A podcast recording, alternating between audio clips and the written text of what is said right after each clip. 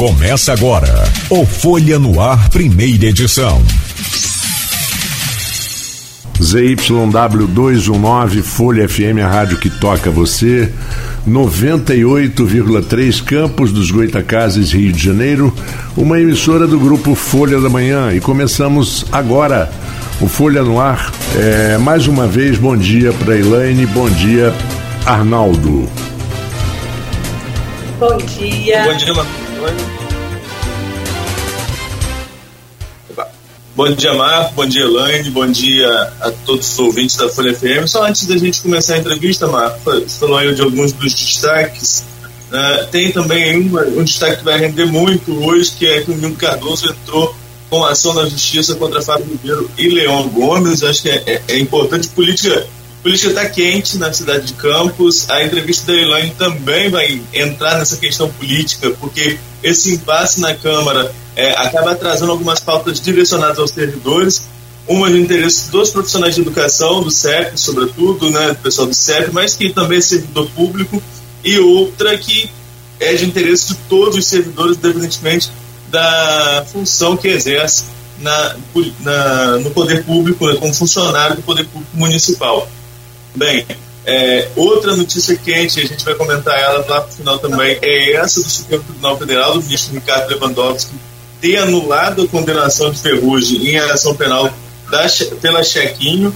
É, o ex-vereador chegou a ser condenado a três anos e oito meses de prisão em segunda instância, recorreu ao TSE, perdeu no TSE e agora tem essa decisão de ofício, essa decisão aí é, do ministro Ricardo Lewandowski, que suspende a sua a aplicação, a aplicação da pena e fala ali sobre a questão das provas. Nós não tivemos ainda, Mar, é, acesso ao inteiro teor da decisão para a gente sustentar se realmente é uma decisão que, que vai valer, porque eu cheguei a ler corpus, né, mas enfim, é, eu tenho dúvida quanto à questão jurídica, isso estourou até noite, né, então tenho dúvida quanto à questão jurídica se essa decisão realmente ela vai ser classificada, se ela precisa ainda passar pelo colegiado, tem dúvidas. Não estou colocando em dúvida a decisão do ministro, estou colocando dúvida porque não tivemos acesso ainda ao inteiro teor da decisão. O que, o que vale hoje é que realmente a anulação da condenação do Ferrugem, do Tiago Ferrugem, ex-vereador, é, é válida, ela está suspensa pelo Supremo Tribunal Federal. Uhum. É, o próprio prefeito Vladimir chegou a postar agora pela madrugada nas redes sociais é, que vai ser uma, essa é uma decisão que deve ser estendida aos demais réus da check-in, mas ainda é cedo para a gente é, falar sobre isso, até porque, como eu falei, não tivemos acesso ao inteiro teor da sessão. É possível que isso aconteça? É possível. Agora, os argumentos utilizados e como isso vai se desenrolar, nós vamos acompanhar de perto nos próximos dias, sobretudo quando a sentença estiver aí disponível. Por não? Não, Arnaldo, é, é claro, porque a gente julga, às vezes, é a decisão de um ministro baseado no que a gente pensa né, baseado no que, no que nós temos em vista de acordo com a nossa ética, o nosso ponto de vista. E muitas vezes a decisão é contrária a um senso comum, mas ela está exatamente dentro dos padrões jurídicos. Né? Muitas vezes a situação é essa, a gente critica sem saber. Você tem toda a razão em, em aguardar para dar sua opinião, mas eu queria te pedir licença. Normalmente a bola é sempre sua, o pontapé inicial é seu. Mas eu gostaria de fazer uma pergunta para a Elaine.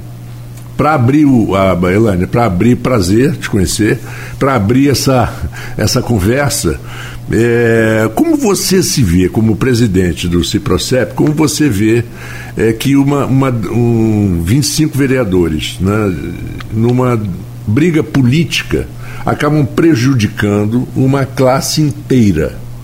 Como você analisa isso? Porque essa demora acaba prejudicando a classe. Briga política tem que haver, a gente sabe que tem que haver, mas. Bom dia. Essa demora, ela ela está atrapalhando campos Goitacazes de forma geral, né?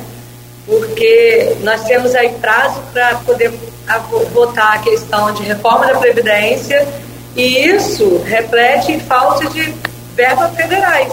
Porque se não tiver a certificação da Previdência, para deputados federais. Então, o campus inteiro vai ser prejudicado se continuar essa birrinha que está na Câmara Municipal, que é uma birra, uma coisa é, completamente inaceitável para nobres edis que estão lá, né? Então, é, infelizmente, nós vemos que nós ainda não aprendemos a votar.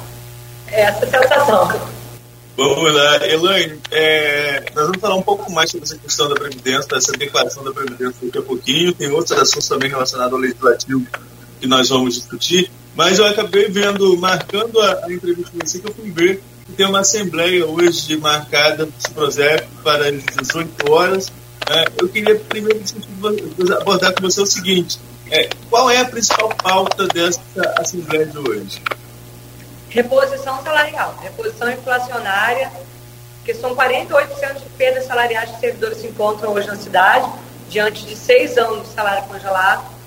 Então, a pauta é reposição salarial. E qual é a expectativa de vocês em relação à reposição? Vocês já chegaram a dialogar com o poder público?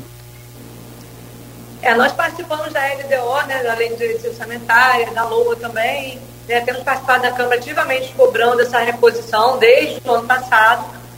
Até dezembro tivemos resposta negativa de 0% por parte do, do, governo. Na última reunião que tivemos em dezembro, o prefeito falou novamente em 0% e não ter condições. Mas a alegação do tempo todo foi a questão da, de não ter é, limite da lei de responsabilidade fiscal, que já ultrapassou, já está próximo dos 50. O tempo todo ele alegava essa lei. Só que nós sabemos bem que o IPTU aumentou, na verdade dobrou, né? Então, essa receita que ele utilizava, ela cai por terra e agora ele tem esse limite para poder fazer.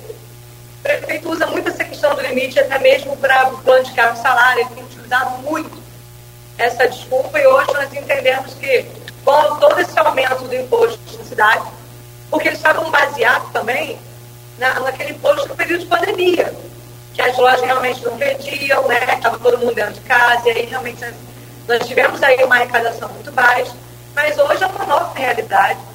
E infelizmente uma nova realidade também para todos os sedentopistas, porque o PTU dobrou. Né? Nós tivemos aí uma cobrança de PTU é, é, retroativos, né? que não tinham sido informados, que também fez entrar bastante dinheiro na cidade. Então, é uma nova realidade. Nós esperamos que o prefeito trabalhe com essa a partir de agora e pague essa reposição. Elaine, eu entrevistei aqui no dia 3 de fevereiro com o Rodrigo Rezende, que é controlador do município. E o Rodrigo colocou que não tem condições de dar reajuste nenhum ao servidor neste ano, porque essa seria uma conversa para 2026. Dentro dessa colocação dele, qual seria a posição do sindicato? Eu vou mudar de, de, de local, que para mim parou bastante a sua, a sua pergunta, mas pode, você pode repetir, por favor? Melhorou. A gente vai abordando essa questão dessa Assembleia com a presidência do projeto, que a pauta principal, como ela mesmo tem colocado aqui na entrevista, é a questão do reajuste.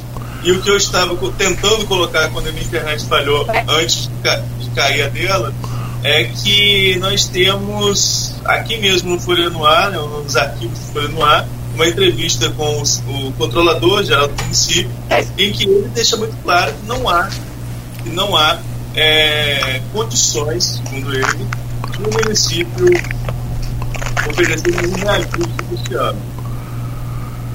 É, e ela, ela citou, Arnaldo, só para entender, porque, porque, não é um assunto que eu domine, mas é, já são quatro anos no, ou cinco anos sem reajuste são mais. São, são mais. mais. É, o último reajuste foi em 2016. É, então é, nós já temos é, seis anos sem reajuste, vamos para seis anos, e, e, não só nós tivemos o, o, problema da, da pandemia, como hoje as coisas estão é, muito mais caras muito mais caras. É, hortifruti. A inflação ela corroeu demais o dinheiro do trabalhador. Né? É, é, a gente tem visto em rede social, já que a gente, enquanto a Elaine reconecta aí, e a gente convida os, os, nossos ouvintes a guardar um pouquinho. E esse problema de conexão é, é um problema recorrente, o programa é ao vivo, isso acontece. Todo mundo sabe a qualidade da internet que nós temos ah, de maneira tudo a internet móvel, então a, acaba acontecendo esse tipo de problema. Já já a Elaine volta a conectar aqui com a gente para a gente continuar com esse bate-papo. Mas eu tenho visto em redes sociais, Marco, é uma, uma guerra de, de, de versões em relação a a toda essa alta que a gente tem enfrentado aí. Né? Então o pessoal, por exemplo, pega o preço do combustível, faz um cálculo em relação ao salário, aí compara com 2006, aí compara com 2021, compara com 2022, enfim, fica nessa guerra um lado contando que o outro que está é. mais caro. A grande verdade é que realmente, ah, lá atrás o salário era menor, mas o poder de compra era maior em que sentido? O Brasil vivia uma, um outro período. É, o país vivia um período de é, muitos empregos, sobretudo lá em 2000, é, um pouquinho antes daquela, daquela crise internacional, a crise da bolha imobiliária lá dos Estados Unidos, nós vivimos um período de, de franca cessão de emprego, com um poder de compra alto, porque não é só o preço da gasolina, nós estamos falando do preço de tudo. Né? Então, naquela época, a cesta básica era mais barata é, em, em relação ao salário, é, o gás era mais barato em relação ao salário, o combustível, ah, o combustível era mais caro em, em, relação ao salário, mas as outras coisas compensavam. Agora a gente vive um momento em que tudo está muito caro, a inflação está na casa dos dois dígitos e isso acaba corroendo o salário. Então essa pauta é, é, do Ciprozep em relação a reajuste é uma pauta é, é, com total com total propriedade. Né? O reajuste salarial, o rea, no mínimo, é, ninguém aqui fala de é, aumento salarial. O reajuste é uma coisa que realmente precisa ser analisado pela prefeitura. Por outro lado, dá para entender também os argumentos da própria prefeitura.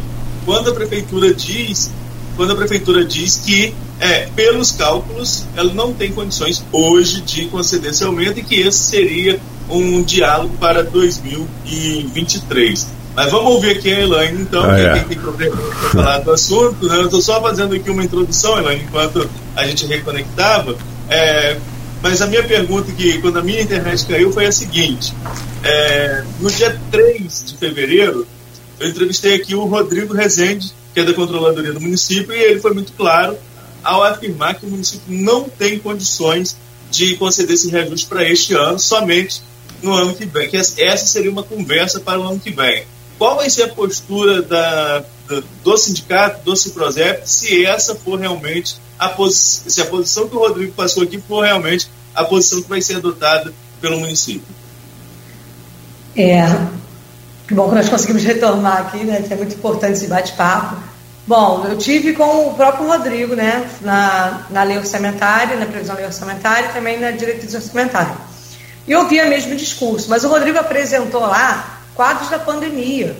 Então, se o município vem com um discurso que não é real, que o Prosep não aceita esse tipo de discurso, não é um discurso verdadeiro, é uma nova realidade. Todo mundo sabe que o PTU aumentou e todo mundo sabe que servidores são pagos com esses impostos. Então, ele mostrou uma realidade do passado, falou em instabilidade né, que aconteceu na pandemia, trouxe a pandemia como uma desculpa. Nós entendemos como desculpa. Se Prosep já está é, com um profissional, com um contador público. Nós fizemos questão de contratar um contador público para estar olhando junto com a gente esse portal de transparência que é totalmente opaco, né, de transparente, não tem nada o negócio, parece que é feito para ninguém entender, né? Então nós contratamos um contador público para nos ajudar. Nós iremos lutar e fazer resistência contra essa resposta negativa. Isso é fato, até porque não tem como sobreviver com o salário de 2016. É, a gasolina aumentou, tudo aumentou, gás de cozinha aumentou, não tem como sobreviver com esse salário. Essa é uma realidade. Então, os servidores hoje não conseguem mais ir trabalhar né, com esse salário. E assim, teve cortes de auxílio alimentação nos servidores nessa gestão, teve corte de abono de permanência nessa gestão, teve corte de alimentação, porque os plantonistas, os diaristas recebiam alimentação, por exemplo, para a saúde dentro do hospital e cortou também esses servidores. Foram muitos cortes, além de todo esse aumento dessa inflação. As perdas inflacionárias para os servidores já estão em 48%. Então, não tem como sobreviver mais. É questão de luta e sobrevivência. É, é, é isso. Então, nós vamos, se necessário for, nós vamos à greve e à justiça, sem dúvida nenhuma. O sindicato não tem como permitir que os servidores passem fome diante disso. Então, hoje, a Assembleia de hoje é um primeiro diálogo com o servidor em relação a essa pauta, ou vocês já podem definir algum tipo de paralisação a partir desse encontro de hoje às 18 horas? É, sem dúvida, os servidores estão vindo para votar a paralisação. É isso que todos eles estão mandando no WhatsApp e nos encontrando na rua. Elane, nós vamos, mas é para parar? Elane, eu vou, mas é para parar? Só escuto isso na, na base. Quando eu visito as unidades, as pessoas falam, Elane, nós vamos ter que parar. As nossas redes sociais falam isso. As pessoas, quando a gente publica alguma coisa, já colocam lá paralisação, greve, porque assim ninguém suporta mais. A situação está grave dentro da nossa casa. Para você ter uma noção, Arnaldo, eu tenho hoje servidores, é, são ASGs, que estão tá recebendo 990 reais salário base. Como que sobrevive com 990 reais? Né, e é, é isso que vem no contra-cheque de um servidor. Na semana passada, nós estivemos à porta da prefeitura no ato para falar de calendário né, anual, e aí veio um, um, um RPA e falou assim: por que você, Rafael, era pior? Eu falei para ele: olha, nós temos que pensar que a população tirou justamente o prefeito Rafael porque nós não gostamos da gestão. Então, nós não temos que ficar vivendo com esse parâmetro, né, que era pior. Se, nós, se a população decidiu mudar, é porque ela queria algo melhor porque ela algo melhor. E assim está sendo para o servidor. O servidor acreditou que seria melhor. Então, nós não, não podemos comparar com o passado, senão a gente tinha que ficar no ar. Inclusive, acho importante falar sobre isso. Porque no último final de semana, não sei se você vai fazer a leitura da postagem do prefeito do último final de semana, no Instagram. Você, tá, você pegou, você parou, para fazer? Não, não. Não, mas não, eu posso ver aqui. No último final de semana, o prefeito ele fez uma postagem onde ele fala que o pagamento está em dia, e não é uma verdade, é no sétimo dia útil, legal, né? nós sabemos que é até o quinto dia útil, e ele fala que o pagamento está em dia, e pergunta se nós estamos com saudade do passado. Eu achei uma postura, assim, muito triste, uma postura ruim, né? Porque não é isso que nós esperamos um prefeito, é esse tipo de pergunta. Se tivéssemos saudade do, do passado, ninguém teria trocado. O que nós queremos é, é respeito. Sétimo dia útil foi piorar o que estava no passado para gente. Sabe? Então, sem dúvida nenhuma, perder a alimentação foi piorar o que estava no passado para gente. Bom, retirar o bom de permanência que está na Constituição foi piorar o que estava no passado para gente. Mas nós não estamos aqui comparando, nós queremos é respeito. É isso que os servidores vêm pedindo nessa cidade, respeito. Não é nada além de ser respeitado. Então, é uma postura muito ruim quando a gente estou pagando. O servidor não tem obrigação de ir trabalhar? O servidor não tem obrigação de chegar lá no horário, cumprir seu carga horário e atender bem a população, mesmo sem nenhuma condição, porque nós levamos insumo de casa. Somos nós que compramos cloro muitas vezes para o hospital, somos nós que levamos luva para o hospital, somos nós, são os dentistas que levam material do consultório para poder atender. Essa é a realidade dos servidores de campos. Os professores levam folha, levam shampoo da creche, creme. Essa é a realidade dos servidores. Sabe, nós levamos material, insumos de casa. E mesmo assim, nós escutamos, recebendo em dia, no sétimo dia útil, essa não é uma frase que nós gostamos de, de ouvir. Essa é uma frase que desrespeita o servidor. É essa a sensação quando a gente escuta isso. Pode falar, não. Não, não, não, eu só ia acrescentar. É uma, uma resposta assim meio sarcástica, né? E Sim. o sarcasmo eu não acho que seja numa situação. E outra coisa, só desculpa, Arnaldo, mas quando você, quando a cenoura vai a 14 reais ou 13 reais, você pode optar por comprar outra coisa. Mas tem coisas que você não pode optar. Como é que você vai fazer com gás? O gás, quando, quando o salário mínimo era 350 e ele custava 35, já era um absurdo. De, é, 1%, sei lá, do valor do, do salário, não, 10%, né, 35%, né, já era um absurdo hoje com a 120 por aí, também continua 10% do salário mínimo e continua sendo um absurdo. Não muda.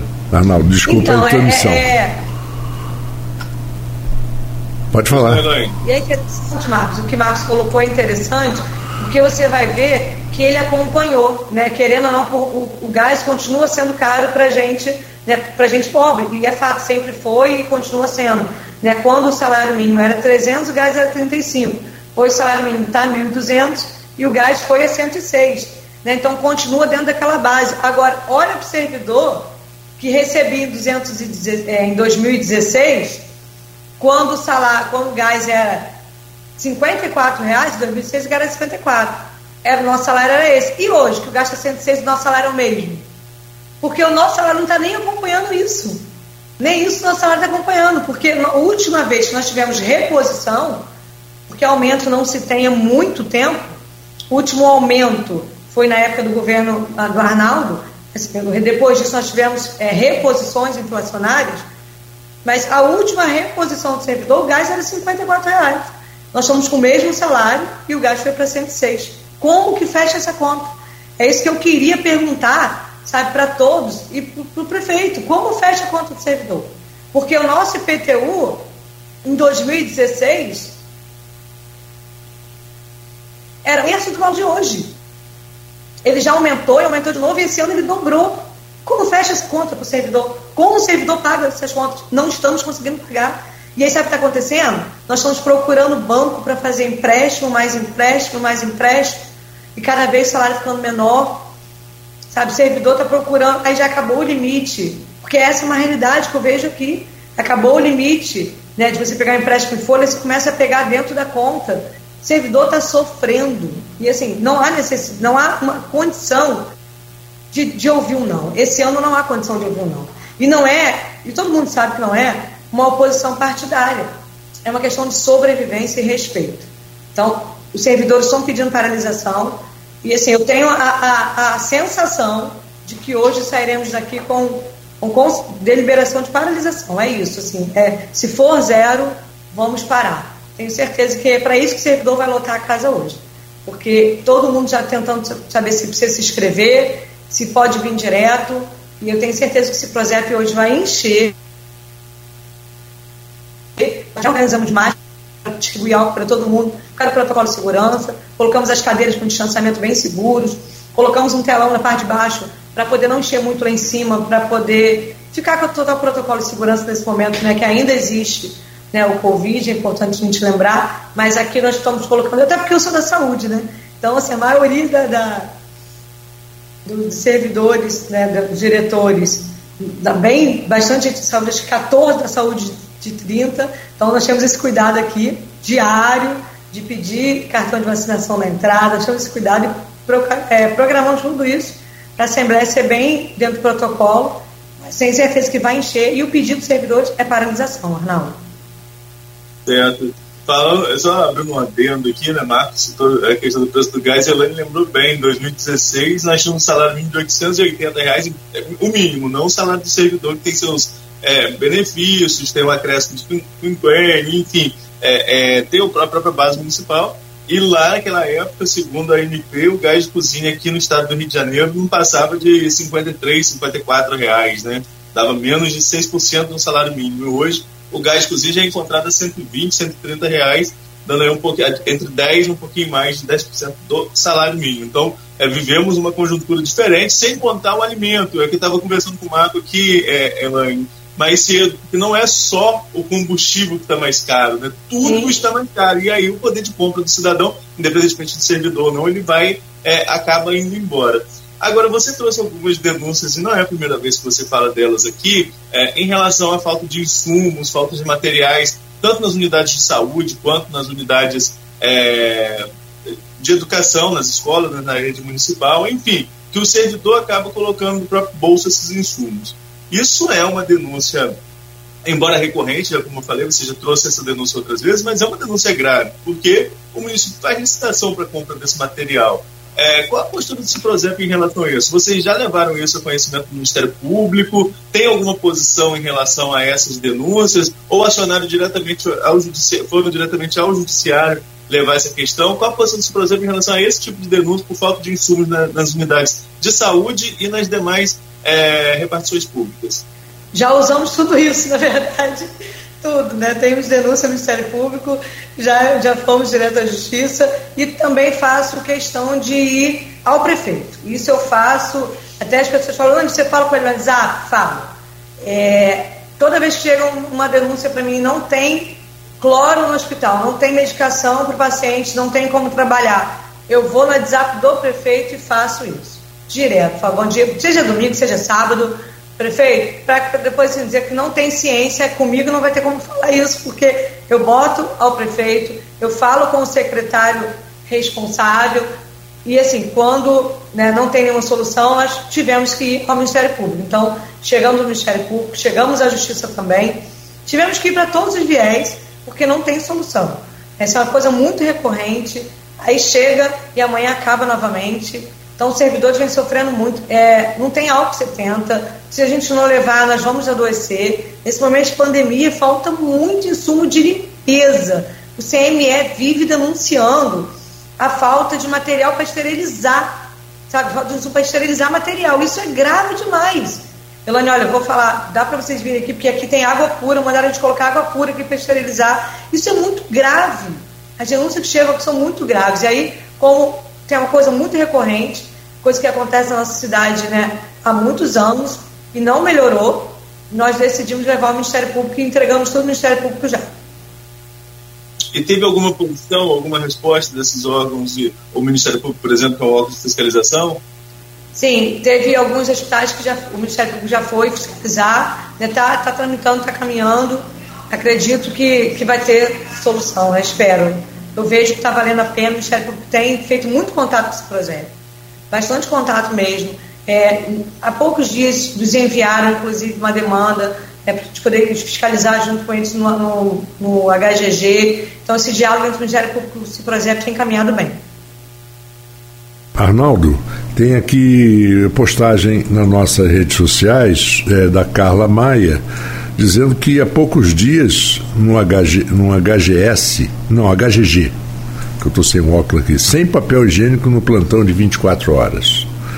Tivemos que comprar papel higiênico. E a Fabiana Barroso, do Rosário, diz que está tudo preparado para receber o servidor hoje com segurança na Assembleia. Só mencionar essas duas pessoas que participaram aqui pelas nossas redes sociais. E colocar uma coisa: o, o candidato quando candidato, o prefeito atual quando candidato, disse várias vezes aqui na com, a, com o Arnaldo como testemunha, eu como testemunha, Beto como testemunha de e, e a Luísio algumas vezes, de que não, não havia falta de dinheiro, né, Arnaldo? O problema era gestão. Essa frase foi dita várias vezes pelo então candidato prefeito Vladimir Garotinho. Arnaldo. É, Elaine, então nós temos essa, essa, a partir dessa colocação aí do, do, do Marco, né, dessa questão, é, desse, foi um slogan de campanha do Vladimir, né, mas não queria entrar justamente nesse slogan, eu queria entrar num cálculo que eu queria ouvir a sua opinião, porque o governo federal determinou uma adequação do piso salarial do professor, que eu acho mais do que justo, né, colocando aqui é, a, a minha opinião, ao mesmo tempo que, no meu ponto de vista, não deu subsídio aos municípios de, de maneira geral para igualar esse, esse piso. Claro que tem o Fundeb, então, com o próprio Fundeb, as prefeituras vão poder pagar aí esse, esse reajuste. Mas é pagamento pessoal, né? Então, como explicar a todos os servidores que pode ajustar o da educação, mas não pode ajustar os dos demais servidores municipais? Essa é uma dúvida que tem também na categoria, as pessoas questionam essa, é, é, é, esse ponto. Direito do professor ninguém tira e, e, eu acho que ninguém é contra. Eu acho que é uma das profissões muito desvalorizadas, é uma profissão muito desvalorizada que merecia receber muito mais do que com esse reajuste do piso. Mas é, há essa dúvida de como pode para uma categoria e não pode para, para as demais? É, essa é uma situação muito séria, porque não é nem para todos os professores. Então, assim, nem, nem todos os professores serão beneficiados. Né? Às vezes a pessoa fala, ah, aumento para os professores. Vai ser para aqueles professores de primeiro ou quinto ano. Os professores de português, professores de geografia, professores né, de matérias específicas, o professor 1, né, esse professor não vai ser valorizado dentro dessa lei, porque essa lei é específica para o professor de primeiro ou quinto ano. É uma lei de 2008, é uma lei específica né, para esse professor. Mas existem outros meios de valorização. E aqui dentro da cidade mesmo temos leis que não são respeitadas, que ela abre essa brecha. Nós vamos apresentar, inclusive, hoje isso é Assembleia. Há leis para valorizar a todos. E há uma lei, inclusive, na nossa cidade, para valorizar a todos. Né? Nós temos que lembrar que com essa, com essa, com esse piso, que é muito importante, todo professor merece né, ser valorizado, eu acho que o professor ele tinha que ganhar né, a segurança, o professor, é porque assim, professor é quem, quem vai transformar o mundo, né? É, é através da educação que transforma o mundo, não tem outro meio de transformar o mundo. É através da educação. A educação tem, assim, eu falo muito isso, a educação transforma pessoas e pessoas transformam o mundo. Então a educação é a base, é a mais importante, sem dúvida nenhuma. Né? Porque não teriam nem condições da gente ser quem nós somos hoje se não tivesse sido professor na nossa vida. Então, para eu fazer né, é, gestão pública, teve um professor junto comigo, alguém para você tá aí, teve um professor com você, então vamos valorizar o professor, respeitar. Né, professor tem que ser respeitado, tem que ser respeitado. Então, o que, que acontece? É, não são todos os professores, Arnaldo, é apenas professores é, de primeiro ao quinto ano. Isso é muito sério, porque até a própria categoria está se dividindo. Porque é fato que o professor pensa, poxa, eu estudei tanto, né? Fiz uma faculdade, fiz uma pós, e hoje a minha hora-aula vai ser menor ou igual do professor do primeiro ou quinto ano. Isso, isso é uma coisa que desmotiva. Né? Desmotiva de, de você estudar, desmotiva de você ir buscar, de você crescer. É muito desmotivador. Mas para isso existe lei na nossa cidade. Lei essa que não está sendo respeitada né, pelo atual prefeito, né, que precisa ser respeitada. Nós vamos apresentar hoje né, o Ciprozep, o nosso diretor de assuntos educacionais, o Wanderson Gama, ele passou junto com a Gisele, né, ele passou todos os finais de semana, todos esses dias, estudando um caminho de valorização para esses profissionais. Ele vai apresentar hoje em Assembleia, através dessa lei que nós temos na cidade, que essa lei ela dá justamente a valorização, né, que é a lei do plano de carga e salário. Então, o Ciprozep vem buscando esse caminho e encontrou o caminho, que é a lei do plano de carga e salário, que é uma lei que ela fala claramente da hora-aula. Então, nós não podemos deixar a hora-aula do professor 1 ficar né, é desatualizada, desvalorizada. Nós temos que valorizar. E é fácil, é só o prefeito respeitar o plano de carga e salário, que não está sendo respeitado. Pegou a lei do plano de cargo e salário, ele vai automaticamente usar o piso e trazer isso para dentro do plano de salário, aumentando a hora aula do professor 1. É fácil, não precisa fazer muita conta, não. Só basta é, obedecer a lei da nossa cidade, que é a lei do plano de cargo e salário. Uma coisa muito fácil, não. Só querer fazer. Seria uma questão de proporcionalidade. Que seria uma questão de proporcionalidade aí, né, Elaine? Você, você tem aí as faixas salariais dentro do plano de cargo salário é, é para quem o nosso ouvinte que não, não, não, conhece, eu também não conheço muito não, mas recebi algumas informações na última semana, quando entrevistei aqui o Marcelo Félix. Você tem aí uma. É, é você tem as faixas salariais, você tem progressão por letra, progressão horizontal e vertical. Uh, e dentro dessas faixas salariais, o que o sindicato defende é que seja proporcional, que a hora que, que o salário base dessas faixas seja atualizado proporcionalmente. É isso, então? Essa vai ser a proposta? Mas será, que é isso, mas será que é isso que está tramitando na Câmara, que pode entrar a qualquer momento, assim que os vereadores de oposição entrarem num acordo para destravarem a pauta? Então, na verdade, discordar com você um pouquinho, que não é, não, não é a oposição que está travando a pauta, gente. Quem está travando a pauta, na minha opinião, na minha opinião, é o presidente da casa, que ele precisa terminar a votação, voltar onde parou. Mas, a minha opinião, tá? Então, é, nós precisamos, de fato, que seja respeitado o plano de cargo salário. Eu tive acesso ao que foi, eu recebi ontem, né? O que foi enviado e nós não vimos essa, em relação a esse plano, a menção desse plano de cargo salário que foi enviado para a Câmara, não. Nós tivemos acesso ontem, né? E aí nós não vi essa, esse plano de cargo salário lá, não. Espero que, que tenha uma emenda de algum vereador, né? Que seja até da base, para ser mais rápido ainda, né? Porque acaba essa briguinha, porque essa briga lá tá ruim para todo mundo Está ruim para toda, toda a população de. São, eles precisam parar e saber trabalhar para o povo. Mas eu não vi isso né, realmente no projeto, não. até vou, vou encaminhar para eles, né, o Wanderson Gama, que é o diretor das sindicacionais, ele preparar, vou encaminhar para os vereadores, pedindo que eles coloquem essa emenda, né, pedindo que lembre que há é, no nosso plano de cargo salário essa, essa como você falou, esse percentual né, diferenciado aí da hora aula do professor 1 para a do professor 35 horas, porque aqui em Campos nós não temos professor 40 horas. Então, em Campos nós não vamos chegar àquele piso. Né? Então, nós temos 35 horas, 20 horas, 16 horas. Né? Então, aqui nós vamos chegar àquele piso, não, mas vai ser proporcional. E o plano de cargo salário, que é essa progressão e promoção dos profissionais, ele dá claramente aí essa diferença que tem que ser feita entre os professores. É só utilizar a lei que já existe. Bom, Arnaldo, ah, eu queria te pedir para a gente. Só fazer uma, uma perguntinha, Elaine, sobre esse projeto e a gente compensa lá no final. E, e Não tem problema. Aí depois dessa pergunta, da resposta da Elaine, a gente vai no intervalo. Beleza, eu só coloquei quando eu digo que eu. Primeiro, eu só coloquei quando eu digo que a oposição trabalha para que a oposição tem maioria. Ela que, é ela que determina se vai ter ou se não vai ter. É só esse ponto. Sim. E como eu falei até na Inter TV recentemente, é um direito da oposição de obstruir a pauta e em protesto a tudo que vem acontecendo dessa eleição da mesa totalmente conturbada.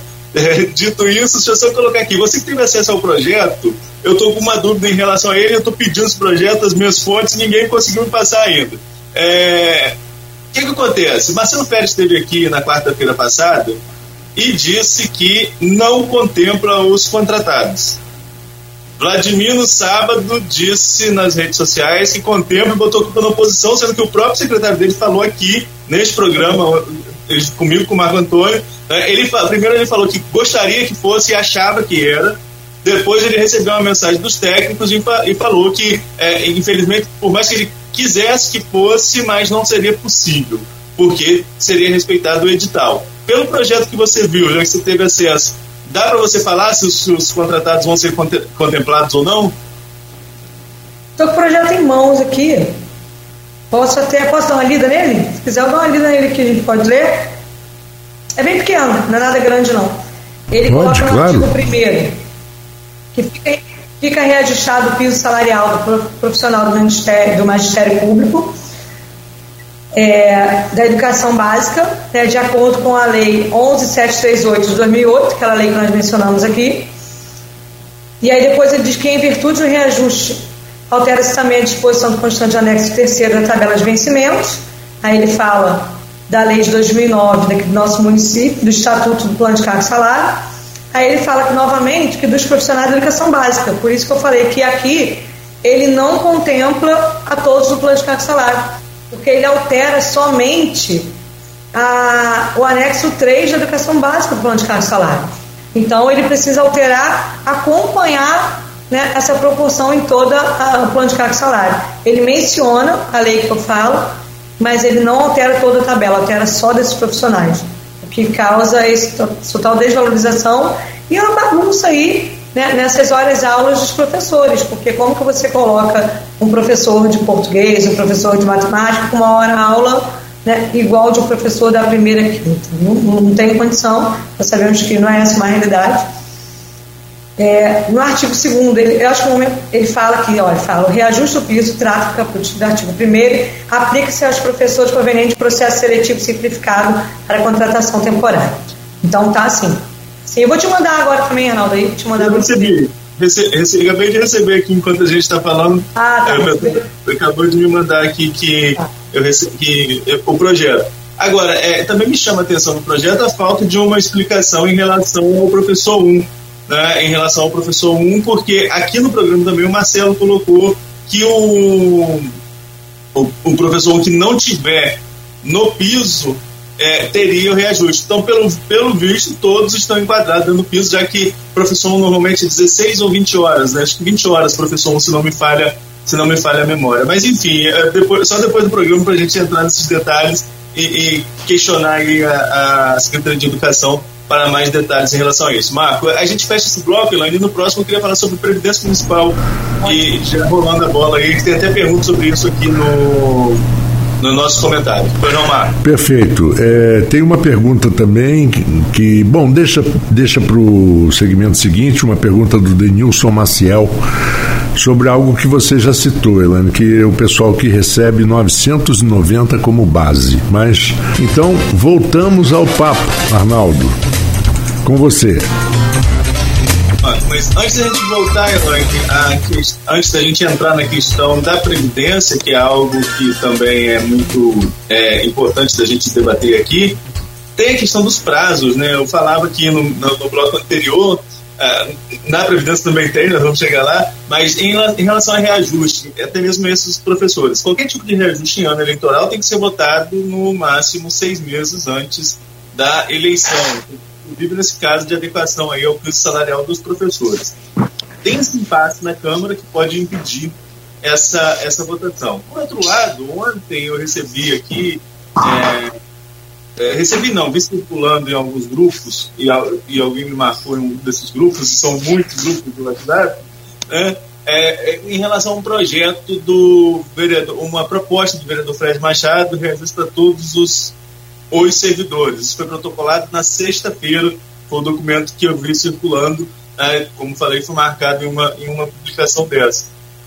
É, como que é, é, isso que me dá uma certa esperança de que a oposição pode destravar a, a, a, votação para que esses projetos entrem em pauta e a oposição, como maioria, aprove e aí cabe ao executivo é, ver o que vai fazer. Reajuste não pode ser imposição do legislativo, o legislativo apenas indica que se faça um estudo técnico né, e que a prefeitura volte esse estudo para a Câmara para ser aprovado. Mas, enfim, com essas propostas sendo, sendo protocoladas, há um indicativo de que pode haver um acordo para que tenha sessão. Eu não coloco aqui, não discuto aqui o mérito da eleição da mesa. Acho que vai ter que ser judicializado e aí a justiça resolva. Mas destravar para que essas votações possam é, é, continuar. E daqui a pouquinho eu estou falando com os vereadores de oposição para ver se é isso que vai acontecer ou não hoje, terça-feira. Mas enfim, qual é a sua expectativa em relação a esse mês de março? Você acha que dá para votar alguma dessas pautas? Essa proposta do Fred Machado vai ter maioria para aprovar. A oposição hoje tem 13 e os 13 assinam é, é, essa proposta. Então, você acha que o município sinaliza de alguma forma com esse estudo técnico a tempo de ser aprovado antes dos seis meses antes da eleição?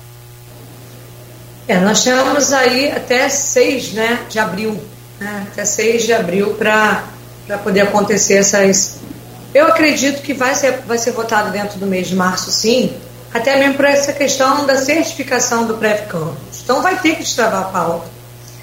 Né? Não tem, vai ter que destravar. É uma, eu não, não vejo possibilidade dela continuar travada até o final do mês, porque senão vai parar de viver federal para o município. Isso não pode acontecer. Então, tanto a oposição quanto vereadores da base, acredito que ninguém quer que campos né, pare de receber verbas federais. E existe um prazo, por causa da reforma da Previdência, para votar a questão da, da Previdência. Então tem que, tem que destravar. E essa questão dos servidores também, exatamente como você falou, os próprios vereadores estão colocando que eles são né, do lado dos servidores nessa questão e eles não vão deixar de votar de forma alguma. Mas é preciso que chegue um consenso, que vá para a justiça, como você falou, chegue um consenso e destrave e volte a acontecer a sessão da Câmara. Eu espero que isso aconteça quanto antes de verdade. Mas eu acredito que vai sim, porque por causa do prazo da certificação. Nós temos hoje na Previdência uma certificação que ela foi através da justiça né, do governo do Rafael Diniz. O Rafael conseguiu via justiça essa certificação. E tem prazo que todas as prefeituras, as prefeituras é, têm que obedecer por causa da reforma da Previdência de 2019 para poder fazer também a nossa, o nosso enquadramento aqui reforma da Previdência e esse prazo acaba. Era para ter sido em novembro do ano passado, devido à pandemia, aumentou o prazo e foi até o final do, de março desse ano. Então, tem que acontecer, gente. Se não acontecer, Campos começa a perder. Acredito que ambos os lados vão ter que chegar a um consenso, ceder, para que Campos não venha perder com essa briga entre os vereadores. E Arnaldo, aquela pergunta que eu falei do, do nosso ouvinte é o Denilson Maciel ele diz que a classe ASG, não sei se é assim que fala, está sofrendo há anos de uma proporcionalidade com outra categoria e com desvalorização dos anos chegamos à marca de 990 reais como base. Você tinha citado isso, Elaine. É, exatamente. Que acontece? É, quando nós olhamos para os ASGs, que são auxiliares de serviços gerais da Fundação Municipal de Saúde, né, são aquelas pessoas que estão ali na portaria do Shopping Ferreira Machado, que estão como maqueiro no hospital HGG, uma categoria né, que está na linha de frente, literalmente, né, na linha de frente, né, quando aquele paciente chega, são eles que pegam, colocam na maca, levam para o médico, então é, é, o primeiro a atender, né, na sua maioria, só naquela, na portaria, estão na maca, estão né, na, nas farmácias, então, quando chega é, direto no hospital, vai direto para os nossos queridos SZs, guerreiros SZs, quando você olha para eles, você vê a consequência de toda uma falta de gestão na nossa cidade. Primeiro, se comparar o salário mínimo. Em 2016, quando era 880, eles ganhavam 990. Então, eles ganhavam, só a base deles era acima do salário mínimo. Mas hoje o salário mínimo chegou a 1.220, né? e eles continuam, e eles ficaram lá no 990. Então, eles hoje recebem menos de um salário mínimo. Existem bolsa alimentação que contribui no final ele recebe o salário mínimo? Sim. No final, na, na, no bolso vem o salário mínimo. Mas o salário base desse, desse, profissional, desse servidor concursado, é um salário de 990 reais. Isso não pode deixar de ser dito. Né? E uma outra, uma outra coisa é que essa categoria é uma categoria que já foi enganada, né? É, em 2015, se eu não me engano, foi no início de 2016, que era ano de eleição. Porque na época, no governo Rosinha, falaram para eles que iam fazer a equiparação deles, que era necessário, porque o que, que acontece? No edital deles, fala que ele pode ser um, dois ou três. De acordo com os anos que vai passando, essas categorias elas vão mudando de profissão, elas saíram da limpeza, foram para a portaria. É uma, é uma, promoção que existe dentro delas e que vão, vai ter um enquadramento, que também não acontece na cidade. Eles estão do mesmo jeito que entraram até hoje. O edital deixava eles no mesmo salário que o operacional. O operacional evoluiu, eles ficaram para trás. Então, assim, uma total falta de gestão, uma desvalorização total de respeito com essa categoria, com todos nós. Mas eles mostram claramente o reflexo do que sofre o servidor em campos. Elaine, tem um comentário aqui da Carla Maia, é, pelos comentários, servidora também, não sei se companheira sua de sindicato, mas enfim. É, a Carla coloca aqui que, na verdade, o salário de servidor ele até diminuiu em campos, não só em campos, né, eu sou servidor público municipal de Santa Catarina, nós também tivemos essa, é, essa mudança no regime próprio de previdência, com a, a alteração do percentual que é descontado de salário de servidor para a previdência. É, normalmente no INSS, salvo melhor juízo, não passa de 11%. É, e nos servidores dos municípios esse valor é um pouco mais alto. Hoje, qual é o valor desse desconto? E pode mudar isso para mais ou para menos? É, a reforma da Previdência em 2019 ela trouxe já essa adequação obrigatória. O que, que acontece? É, toda previdência que tiver deficitária, ela tem que, é exatamente o que vai ser votado agora, ela tem que se enquadrar, ela tem, teve que aumentar.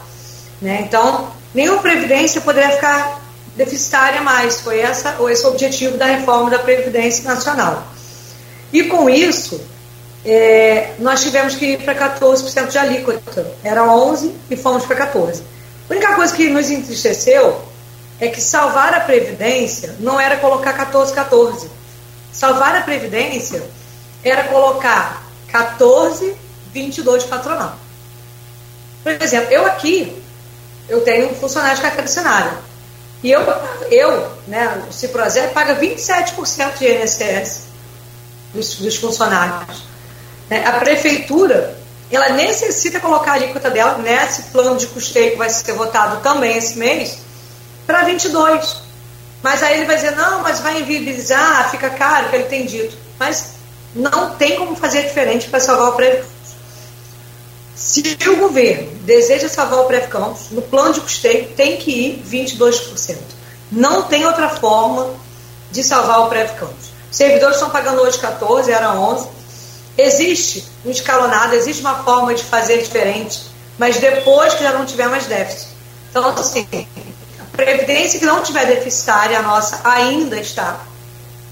Ela vai poder fazer escalonado, vai poder fazer uma progressão. Quem recebe muito pouco pagar 7,5 e quem recebe mais pagar 17. Isso pode acontecer no futuro, mas aí a Previdência vai precisar não estar deficitária. Hoje, como ela está deficitária, como existiu uma destruição do Prévio Campus em 2015. Ela, infelizmente, não tem como fazer isso. Nós temos que botar também, né, pagar esses 6% mais que chegamos a 14%. E eu espero que no plano de custeio, novos vereadores coloquem, né, e o prefeito envia 22 para salvar o Prévio Campos. Esse é o único jeito de salvar o Prévio Campos de verdade. Porque o prefeito enviou, nesse plano de custeio, 14 servidor, 18 patronal. O que, que vai acontecer com isso? Vai acontecer que nós vamos ter um equilíbrio mensal. O que vai entrar vai pagar folha. Mas isso não é o suficiente. O que, que a Previdência precisa? Precisa investir. Precisa pensar no amanhã. Até porque nós não estamos tendo concurso público na cidade. Então não entra ninguém, só aposenta. Né? Se não entra ninguém, só aposenta, essas contas já já vão parar de fechar novamente. Então a FIA fez um estudo e deixou claro que para salvar o prédio Campos, ou vai precisar que o servidor trabalhe mais ainda, para ele não aposentar tão cedo, para não acontecer o problema lá, então nós vamos pagar agora, além da alíquota maior, pagar com suor, com sangue, porque ninguém vai aguentar trabalhar por 90 anos, nós vamos acabar aposentando proporcional, né? E aí é isso que vai acontecer. Ou então nós vamos trabalhar muito mais para pagar o rombo que não foi nosso. Então isso é uma injustiça. Eu vou aproveitar e pedir aos vereadores que não permitam que isso aconteça com o servidor, não coloquem o servidor para pagar também com mais alguns anos trabalhando um rombo que não foi nosso, uma conta que não é nossa. É necessário um plano de custeio, 14%, que já está para gente, e 22% para o patronal. É isso que nós pedimos, socorro, inclusive. Agora, você fala em investimento do do, do Treve Campos não é algo também, às vezes, que, que traz uma memória ruim para o servidor, porque, por exemplo, nós tivemos investimentos durante a gestão da ex-prefeita Rosinha Garotini que são contestados, inclusive, inicialmente, né? porque ao invés de dar lucro, dá prejuízo ao, ao, ao Fundo de Previdência Municipal. É, como por exemplo, vai acompanhar isso? É, o dinheiro do próprio servidor, como você mesmo falou, é o desconto do servidor para pagar a aposentadoria do próprio servidor. Se, por exemplo, vai acompanhar essa possibilidade de investimento, há representantes do Ciprozep que acompanha diretamente a movimentação do Instituto de Previdência, como que isso funciona? Então, é, o Ciprozep acompanha bem de perto, inclusive fiz toda aquela, aquela luta para a judicialização que o presidente da, do Prev Campos bateu no peito, me deu um documento dizendo que não acabou o prazo, que nosso entendimento tinha terminado em novembro. Continuamos com esse entendimento, mas aí ele assumiu toda essa responsabilidade para si, para o seu CPF, né? nos dando aquele documento. É, o que, que acontece? Existem três cadeiras dos servidores dentro do Prev Campus. Inclusive, há uma tentativa dessa atual gestão de tirar essas cadeiras dos servidores, né, que é organizada pelo Ciprozep. Nós temos que não permitir isso. É, o, o Ciprozep faz uma eleição. Os servidores se inscrevem, a gente só organiza. A cadeira não é doce projeto. É organizado aqui a eleição porque nós somos sindicato que representamos a todas as categorias. Então, é do médico ao professor, o Ciprozep representa. Então, por isso, nós organizamos a eleição. Mas todos os servidores podem se inscrever e eles ficam com essas três cadeiras, esses eleitos, né? Três cadeiras no prédio Campos. E o Ciprozep acompanha em todo o tempo com esses conselheiros. Eu fiquei lá durante quatro anos como conselheiro, mas hoje não estou mais, porque é necessário também sair. A lei só permite quatro anos mesmo, a lei da Previdência. Então, agora eu saí, mas nós temos também um diretor que está eleito lá, e mais dois servidores que também foram eleitos junto com ele no Conselho Deliberativo. E temos também no Conselho Fiscal. Então, se, por exemplo, está acompanhando bem de perto é, essa questão da judicialização do dinheiro que nesses investimentos né? Nós queremos que aconteça, estamos lutando para que aconteça. Foram investimentos completamente inseguros, investimentos que estavam fora do. Vamos colocar um, um vocabulário para todo mundo entender, né, Arnaldo? Fora do padrão, porque assim, existe um padrão para você investir. Você não pode investir né, um dinheiro tão alto num investimento tão novo que acabou de nascer, você, ele precisa ter um tempo, ele precisa ter uma quantidade, um patrimônio, né? Então precisa ter um padrão para poder fazer esse investimento e não tinha. Então foram investimentos estranhos, né? É, que eu, por exemplo, se estivesse lá como conselheira, não assinaria isso de jeito nenhum, iria botar a boca no mundo. mas eu não estava entre 2017. Eu espero que vá para a justiça eu quero que muita gente vá presa aí, porque absurdo que foi feito. Se chegar a polícia, né, se a polícia terminar que tem que ser presa, que sejam presos. Porque forma alguma pode permitir o que aconteceu naquela época, depois de perder. Mais uma vez aqui tivemos uma, uma queda de sinal. E aquilo que o Arnaldo falou bem no início do programa, né? infelizmente nós não temos aquela internet, né, Arnaldo, que nos dê a confiança e a tranquilidade para fazer o que todo mundo está fazendo hoje em dia com, e, com, e aproveitando muito bem que é a tecnologia para se comunicar, para trazer para o rádio, para televisão, para o jornal, para tudo. Infelizmente. É, e essa oscilação de sinal acaba em curto, e depois vai ter que repetir, repetir o assunto né, quando ele conseguir reconhecer. Exatamente. Em, em, relação a essa questão do Prêmio Campos, que é uma questão extremamente polêmica, é, é chamado bombo, entre aspas, do Prédio Campos no final da gestão Rosinha Garotinho, é, remanejamento de recursos do Prédio Campos, investimentos, é, investimentos que não tinham segurança, como a própria Elaine é, colocou aqui. Esse é um assunto recorrente que precisa realmente ser esclarecido. Né? É, e outra coisa, você mexer no, no, no na, na, estabilidade do servidor. Né? A pessoa, a pessoa aposentar, quando a pessoa for aposentar, a pessoa contribuiu a vida inteira, quando for aposentar, é, não conseguia aposentar pelo regime próprio de previdência. O regime próprio de previdência é um avanço para a categoria do servidor municipal, isso não tem dúvida, uhum. é, porque permite, Marco, por exemplo, é, você aposenta pelo INSS, você tem lá a faixa salarial que aposentou e é essa que você vai receber. Você só vai ter reajuste quando o mínimo for registrado. Exato. No regime próprio de previdência, pelo menos, o servidor aposentado tem direito aí a um ajuste proporcional a quem está na ativa, igual a quem está na ativa. Então, o regime próprio de previdência é um avanço para qualquer cidade, qualquer, qualquer servidor. Agora, tem que ter seguro, né? tem que ter dinheiro para pagar esse pessoal. Né? Ela estava falando aqui quando a conexão é, é, oscilou, que é, é, uma instabilidade quando você vê é, qualquer tipo de é, rombo, entre aspas, como foi a palavra mais usada em relação ao Prévio Campos, é, quando te, existem esses rombos, porque lá na frente a gente não sabe se vai prejudicar algum servidor que vai contribuir a vida inteira e que chega na hora de receber vai ter algum tipo de problema, né? É, o rombo já prejudicou o servidor, não tem, o rombo já prejudicou, porque só aumentou para 14% porque tinha déficit na Previdência. É, é, é, importante lembrar que a nossa Previdência era uma das mais ricas do país. Tinha 1 bi e 200 né? Nossa Previdência em 2015, 2014 tinha 1 bi 200. Então ela era uma das mais ricas do país. Já prejudicou o servidor, aumentando a líquida para 14%. Eu só espero que não prejudique ainda mais, aumentando nosso tempo de trabalho, que é isso que está tramitando na Câmara para votar. Então é esse o nosso pedido, que não prejudique ainda mais. E assim, para não prejudicar ainda mais, para a Previdência ter vida saudável financeira, é preciso um plano de custeio 22% patronal. Não tem outra forma também de salvar a Previdência, não.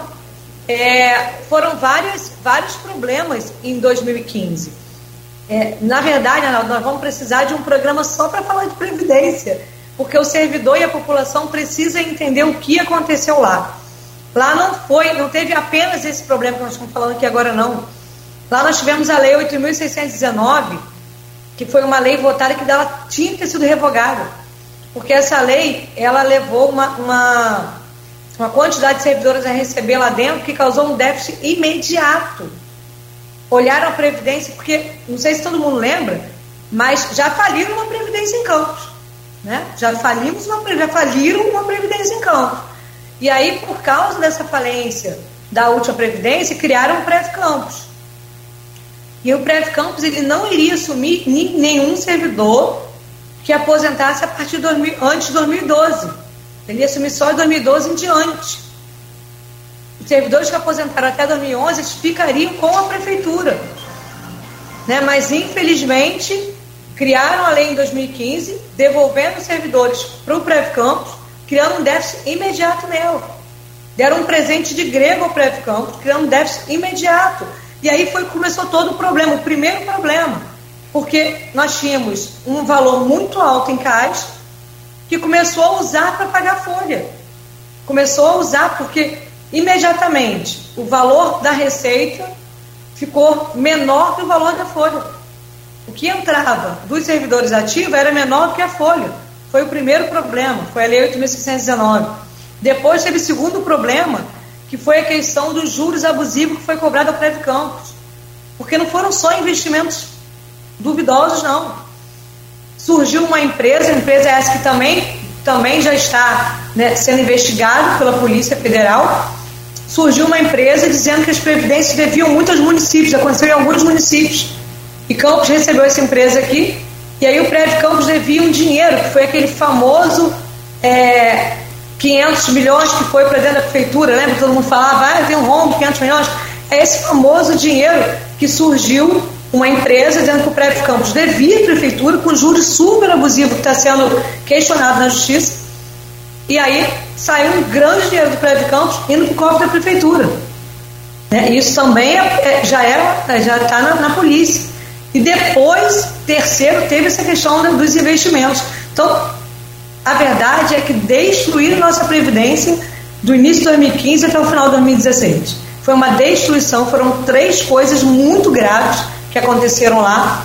E nossa Previdência hoje, ela não tem, isso aí todas as empresas já viram, ela não tem saúde financeira para mais de 10 anos. Não tem. Nós vamos falir de novo mais uma Previdência ou nós vamos colocar um plano de custeio a 22% para ter uma gordurinha e começar a investir? É, é essa a pergunta que fica para o prefeito da cidade. Vai, vem para os vereadores, vai falir novamente uma Previdência ou vai colocar um plano de custeio 18 e 22 para a gente conseguir investir? Essa é uma pergunta é. que os servidores precisam fazer. E que curioso que como que os governos, de uma maneira geral, eles atacam as previdências, né? Nós tivemos o problema da Postales, tivemos o problema da Peças, tivemos o problema da, da, do Banco do Brasil, todas elas foram foram. O Petros, o Petros, servidor, pagou do bolso ali, sofreu muito para É, e o ativo e inativo. Ativo Eu conheço inativo. vários amigos. Vários amigos pagando. Meu Deus. Arnaldo, você. Elaine, é, vamos, vamos, detalhar aqui para o servidor que está acompanhando a gente, para o interessado aí é, nessa questão do Prévio Campus. É, eu também não tinha conhecimento, eu conversei com você na semana passada, que para me inteirar aqui do assunto. Hoje, hoje, você, é, o município paga 18% patronal, é isso? E 14% descontado do servidor. Não, hoje está 14, 14. 14, 14 hoje? Hoje está 14, 14. 14, 14. A proposta da prefeitura é passar para 18. Isso. E aí haveria um, uma, um, um aumento do pedágio, digamos assim, né? É, é, o servidor teria que trabalhar mais, efetivamente, falando de maneira clara, é isso, se ficar esse 14, 18. O servidor que está prestes a aposentar agora, não aposenta e vai ter que trabalhar mais um tempo? É, o servidor que está prestes a aposentar, o pedágio que a prefeitura propôs foi de 100%. Então, se você falta três anos, você trabalha mais três. Então, você trabalha dobro aí, o pedágio de 100% para poder se aposentar. O servidor que está próximo de se aposentar é essa proposta. E para servidores que entraram em 2012, por exemplo, ele entra dentro do, do plano péssimo que foi enviado, né? que é trabalhar aí é, 90, 95 para os homens. Então, se trabalhar, não conseguir se aposentar integral. Tá? Eu vejo assim, não conseguir se aposentar integral, porque dificilmente alguém consegue trabalhar tanto tempo. Nós não temos saúde mental para isso, não no serviço público. É onde você não tem um banheiro para usar, você não consegue. Não, não imagino uma enfermeira é conseguindo trabalhar até a idade proposta. Possível, impossível. Mas é. aí, é, é, só para a gente é, é, colocar aqui essa questão, se chegar a 22%, que é a proposta do Ciprozep, que tem conversado com os vereadores, é, esses funcionários, esses servidores que estão próximos a se aposentar, isso alteraria? Você não chegaria ali a ter que trabalhar mais esses três anos?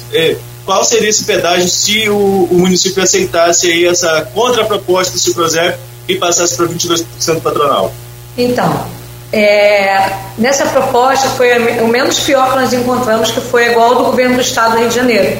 O governo do Estado teve muita, muita luta de servidores junto com, com o governo, muito diálogo, teve manifestação, foi, até participamos bastante de algumas no Rio, frente à LERJ, e lá chegaram a um consenso onde o servidor pagaria um pedágio de 20%. Né? E é essa a proposta que o Ciprozep apresentou, que possamos fazer como foi feito no governo do Estado, que foi muito dialogado, teve muita discussão e foi o menos pior que nós encontramos né, como, como parâmetro. Então, o pedido é que faça como foi feito no governo do Estado, 20% de pedágio. Isso na prática, para a gente, o servidor que está três anos trabalha mais meio ano, mais ou menos. É, é isso? Exatamente. Então você vai trabalhar, né, a trabalhar mais, você também vai contribuir, mas não vai ser tão prejudicado. Então, na prática, é um consenso, né? não é que seja justo, porque o justo era o servidor não trabalhar nada mais, né? O justo era isso, mas, mas há uma necessidade de um consenso porque todo mundo quer salvar a Previdência. Então é bom para todo mundo. Então acho que é, é, o menos pior, é todo mundo ceder, aí é um, um pedágio de 20%, foi o que nós trouxemos de proposta. É, tem pergunta aqui da Carla Maia, mais uma pergunta da Carla Maia, tem pergunta da Terezinha Bianchi também. Eu vou inverter, vou trazer a Terezinha primeiro, que ela coloca o seguinte: Elaine, o servidor que está por meses para aposentar, vai seguir esta mesma regra de dobrar o tempo ou vai haver alguma complacência? Então, não vai, dentro da proposta do governo, não, não, não alivia ninguém. Todo mundo, mesmo que falte dois meses, se você não aposentar rápido, antes de, de, de, sancionar a lei, na proposta do governo não tem ninguém de fora. Todo mundo é prejudicado com 100%. Na nossa proposta tem esse de 20%. Mas assim, mesmo que falte meses, todo mundo vai para o pedágio de 20%. É, eu é. falo para todo mundo, se você tem tempo, corre e aposenta, gente. Porque, mas sabe qual é o problema, As pessoas não podem nem se aposentar agora, olha a injustiça. Porque o plano de cargo e salário não saiu. Então está todo mundo segurando esperando o prefeito obedecer a lei do plano de cargo e salário, que é a promoção, para poder aposentar. Porque no país, aposentado não pode ganhar letra, né? Depois, que aposenta você não pode mais é, ter a promoção. Então a gente precisa que se respeite a lei do plano de cargo para todo mundo correr e aposentar. As pessoas estão esperando só isso. Muita gente tem tempo, mas está esperando aí a, a lei do plano de cargo salário ser obedecida. Tem, uma, tem um post aqui do Robson Cordeiro dos Santos também que fala justamente sobre isso desculpa, ele disse que na verdade tem que ter uma avaliação institucional do Preve Campus, pois se hoje a situação está desta maneira, imagine quando se for enquadrar o funcionalismo. Hoje a prefeitura não aumenta as letras referentes ao plano de cargos e salários, se assim o fizesse, seria uma maneira também de aumentar a arrecadação do Preve Campus. Muitos funcionários iriam se aposentar, justamente o que você está falando, e com isso abrir vaga para concurso e assim, posteriormente, ter mais, mais pessoas é, contribuindo aí com a arrecadação. É justamente o que você está falando, né, Elaine? É, o Robson Cordeiro, ele é técnico em radiologia, né, lá do Hospital São José, servidor muito atuante também. A Carla, a Carla, também é da saúde, a Carla, ela não é, ela é do sindicato, ela é servidora da HGG, trabalha dentro da UTI do, do HGG, uma servidora da enfermagem de luta aí, de muita garra. É isso, os servidores são, estão bem atentos ao que está acontecendo, eu fico muito feliz. Né? É exatamente o que o Robson falou há uma necessidade do enquadramento. Com certeza tem muitos servidores esperando isso se aposentar. E eles serão prejudicados ainda, porque se a nossa proposta não for aprovada e for do governo, os servidores serão prejudicados mais uma vez. Então, vereadores, proposta do sindicato, eu acredito que os vereadores de oposição eles vão nos ajudar e nós vamos vencer essa, essa batalha, porque eles são a maioria hoje, né? E aí é quem nós estamos correndo né, para nos ajudar para que não aconteça nenhuma injustiça com os servidores mais uma vez. Elaine, só, é, o Marco vai chamar o intervalo aqui agora, só queria só rolar a bola que no próximo bloco a gente continua com esse assunto da Previdência e de propostas de reajuste salarial é, é, que ainda vou esquentar inclusive a Assembleia hoje, Marco Antônio. E a nossa convidada de hoje, a Elaine Leão, do Ciprocep. Vamos lá, Arnaldo, com você de volta. Certo, Marco. Como eu falei aqui na, na virada para intervalo, é, vamos continuar falando sobre essa questão da Previdência e também sobre reajuste salarial, que são as pautas aí principais, inclusive dessa Assembleia que, deve, que acontece hoje às 18 horas do Ciprozep. Essas são as discussões aí principais, pelo que estou entendendo aqui da entrevista com Elaine. Elaine, tem uma pergunta aqui da Carla. É, que eu vou que fala sobre essa questão. A gente estava falando justamente sobre essa questão da, da Previdência, essa adequação, enfim. ela pergunta: servidores que entraram em 2002, como ficam? Uma vez que o concurso era CLT e hoje somos estatutários. É, você pode ajudá-la? Eu estou no mesmo caso, não. Também sou de 2002, também era CLT. É, não faz diferença, cara. Nós somos, hoje, né, somos todos estatutários e estamos todos nessa, nessa mesma luta por essa não reforma tão prejudicial. É incrível, Carla, porque eu conversei, inclusive conversei com, com presidente da Câmara e, e ele até concordou, falei, gente, quem fez esse projeto que enviou para a Câmara conseguiu fazer uma reforma pior que a reforma nacional. Incrível. Conseguiram piorar o que era muito ruim. Porque até o abono de permanência que a reforma da Previdência não tira, Campos já tirou. Então a nossa Previdência está conseguindo ser mais cruel que a reforma da Previdência. É inacreditável. Todos nós seremos atingidos, cara, inclusive nós que entramos em 2012. Todos, todos. Não há, não, não há um servidor, no, no projeto da Prefeitura, não há um servidor que fica de fora. Dependente se falta pouco tempo para você se aposentar, todos são incluídos no projeto que né, tira a nossa aposentadoria integral da nossa frente. Essa é a sensação que eu nós estamos falando aqui, Elaine, que o prazo para essa votação é este mês, né? Não pode passar deste mês de março dessa votação em relação ao Ciprozep.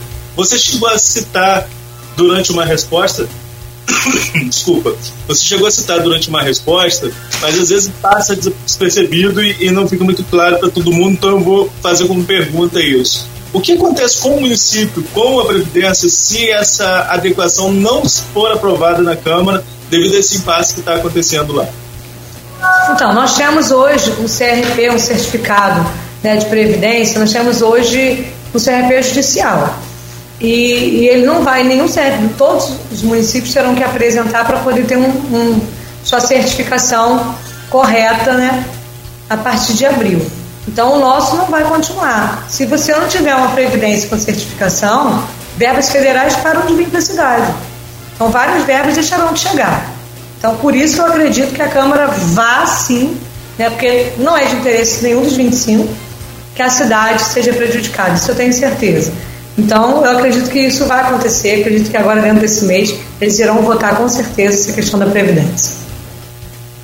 Agora, esses servidores, é, lá em São João da Barra também há essa cobrança, falo isso porque, salvo melhor juízo, né, eu estava de licença sem vencimento, estou em processo de renovação, mas salvo, salvo melhor juízo, até a minha categoria, como funcionário público, que eu sou, eu sou concursado lá como inspetor de alunos, e até a minha categoria tem um salário base menor do que o mínimo. Só que isso não é não é legal, né? É, é, não é que não é legal de ser bom, não, não é legal juridicamente, não, não, não é algo que se é, que possa acontecer é, o correto seria o município chegar um projeto da Câmara para adequar pelo menos ao mínimo nacional, não é isso?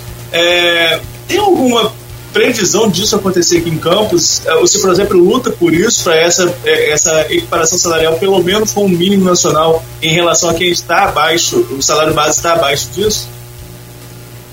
Então, na verdade, existe um entendimento é, no Supremo um pouco diferente, Arnaldo, por isso que nós nós temos um diálogo para que seja através da Câmara mesmo, porque nós até pensamos em justiça, mas existe um entendimento no Supremo que essa proibição seria na, no, no salário final, né?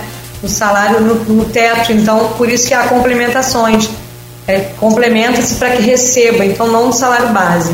Então, é um projeto nosso de diálogo já com vereadores para que aqui a gente faça diferente porque é uma injustiça, porque judicialmente não há condição. Porque o Supremo ele acaba falando em, em final, né, salário final, não salário base. Por isso, em vários municípios, em vários municípios há essa injustiça com os trabalhadores, né? Nós sabemos que isso acontece. É, eu espero de verdade que, que Campos seja diferente, que valorize o servidor, né, que a gente possa ter vereadores, que hoje já vem, já venho assim, né, vereadores que colocam esses servidores como prioridade. Porque eu falo, gente, não vai ter serviço público de qualidade enquanto não tiver servidor valorizado. Isso é uma realidade. Porque se você vai doente mentalmente, emocionalmente para o trabalho, você automaticamente, né, isso reflete na população. Adoecer um servidor não é bom para ninguém. Não é bom para ninguém. Então valorize o servidor. Eu acho que esse é o melhor caminho. Arnaldo, eu já tive uma empresa, né? E depois eu entendi que dá muito trabalho, mas, mas tive durante um período. E a minha empresa teve muito sucesso, porque eu valorizava o funcionário. E olha, ele atendia tão bem que o cliente voltava. Isso é, é, é, é um efeito cascata. Se você adoece o servidor, não tenha dúvida, a população vai sofrer junto com a gente, porque a gente está doente para atender. Como que nós não pode, sabe, como é que a gente trabalha tão desvalorizado, levando material de casa? Como faz isso? Como é que você entende que o servidor vai trabalhar bem? Não tem condições. O servidor trabalha bem sem um banheiro para usar. Vai no, no, Ferreira Machado, eu peço, sabe? Vai no Ferreira Machado, pedir a um vereador para fazer isso. Vai no Ferreira e vai para um funcionário do, da, do pronto-socorro e fala assim: me leva ao banheiro que você utiliza quando você está de plantão. Vai lá. Eu peço que vocês façam isso. Vai lá, fala, pega um funcionário qualquer e fala assim: me leva um banheiro do pronto-socorro. Me leva um banheiro que você utiliza enquanto está de plantão. Aquele funcionário com aquele pronto-socorro corre tanto. Vocês sabem que eu não paro, Ferreira Machado, porque nós absorvemos né, cidades vizinhas, é uma realidade diferente aqui na nossa região. Né? Campos recebe, recebe todos os santos à nossa volta, né? São Francisco, São, então é tudo ali. Né? Então, pede, pede o servidor para te levar no banheiro que ele usa. É esse servidor, sabe, que já está com salário defasado, que não tem um banheiro para usar, que não tem material.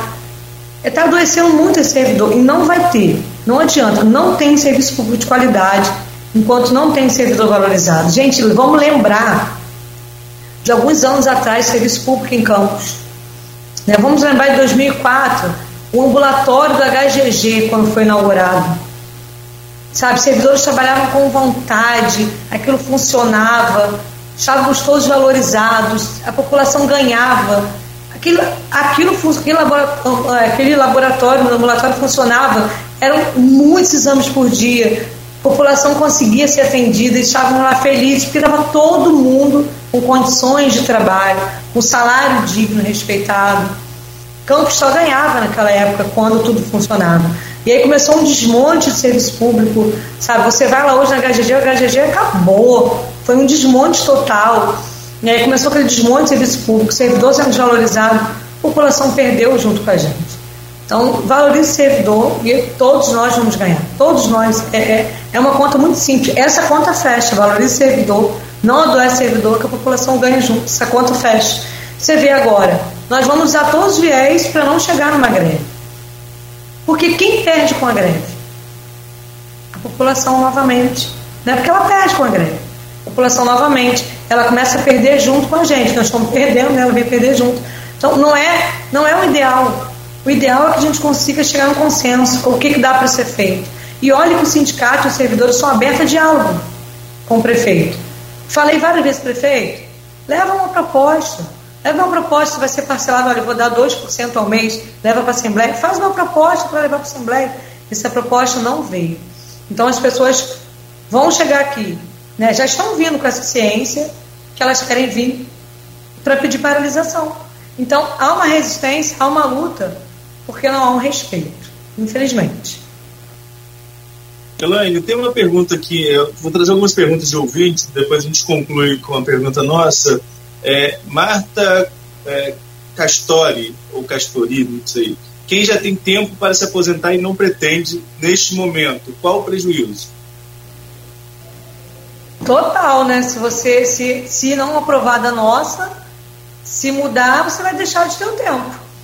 Porque, por exemplo, hoje, né, é, basta ter 60 anos de mulher, né? E e 30 anos de serviço, né? Tinha mulher 25, na verdade, professor. E 30, hoje assim, você faz 30 com 60. Isso vai mudar. Vai para 35 a mulher, vai aumentar 5 anos. Ah, eu já tenho tempo, a lei mudou, você ganhou mais 5 anos. Não tenha dúvida disso. Não deixa mudar, não. Se já tem tempo, aí ela deve estar esperando enquadramento de letras, provavelmente. Provavelmente é mais uma que espera enquadramento de letras. Mas tem prejuízo, gente. Para todo mundo tem prejuízo. Vamos lutar para esse enquadramento e lutar também para que, que, seja aprovada o pedido do sindicato na Câmara. Eu acho que é isso. O que os servidores precisam hoje, Arnaldo, é entender que é hora de união, que é hora de lotar a Câmara Municipal, de lotar a Assembleia hoje. Hoje a Assembleia precisa mostrar a força aos servidores. Eu acho que a melhor resposta que o servidor pode dar é lotando essa casa hoje. Se preciso for colocar cadeiras lá na rua, nós vamos colocar, nós vamos para guardar a festa aqui a rua meia pista, porque tem que, tem que botar campo fora. Se preciso for, não tenha, não, não se preocupe, porque assim, o distanciamento está sendo utilizado, o álcool e a máscara também, está tudo muito protocolo de segurança, mas vem. Porque hoje é o dia de mostrarmos a nossa força. Nós vamos mostrar a nossa força hoje. E aí os vereadores vão entender. Sabe o que, que é ruim falar, mas é uma realidade? Nós, muitas vezes, não somos vistos como pessoas, somos vistos como título eleitoral. Né? E aí, os vereadores entendem, nós somos números para muitos deles. Eles entendem que eles precisam ouvir os servidores quando eles entendem que servidores têm muito voto. Então, uma assembleia lotada, ela tem muito efeito sobre tudo que está na Câmara. Pense nisso. Vamos lotar a assembleia, vamos mostrar nossa força quando o sindicato convocar para a Câmara, vamos lá, quando chegar na Câmara, né, Arnaldo? Vamos, vamos convocar os servidores para ir para lá, para que tudo isso seja aprovado da melhor maneira para Campos, né? Porque valorizar o servidor é valorizar a cidade, não tem dúvida disso. Você olhar para a cidade, quando você olha, né, nas construções, tem bons servidores que são aposentados hoje. Né? Deixaram lindo legado, os aposentados construíram essa cidade.